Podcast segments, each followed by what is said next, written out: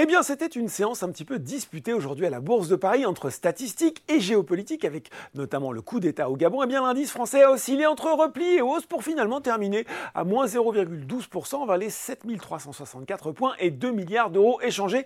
Ça reste faible. Hein.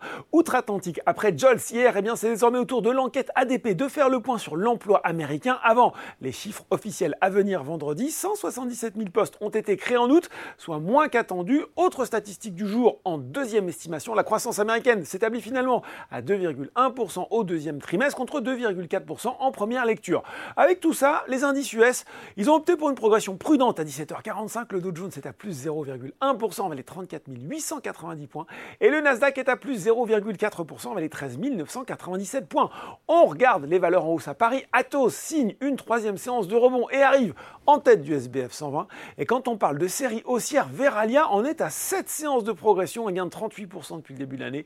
Le premier producteur européen d'emballage en verre pour les boissons et les produits alimentaires a par ailleurs annoncé aujourd'hui qu'il accélérait les initiatives dans les projets de réemploi de verre en Europe. Ça va bien aussi pour EuroAPI et Mercialis. Et puis sur le CAC 40, c'est Capgemini qui est aux avant-postes devant Airbus. Stifel reprend le suivi du géant de l'aéronautique avec une recommandation à acheter et un objectif de cours à 165 euros. Enfin sur le SRD, Valerio Therapeutics, l'ancien Onxeo s'est enflammé prenant 46% sans qu'on sache vraiment pourquoi. Du côté des valeurs en baisse, et eh bien dans la foulée du coup d'État au Gabon, Eramet a décroché de 16,5%. Le groupe minier a mis en suspens toutes ses opérations dans le pays afin de pouvoir assurer la sécurité de son personnel. Morel et Prom perd 14,8% de son côté et Total Energy Gabon 14,5% de son côté. Casino met fin à 4 séances consécutives de rebond.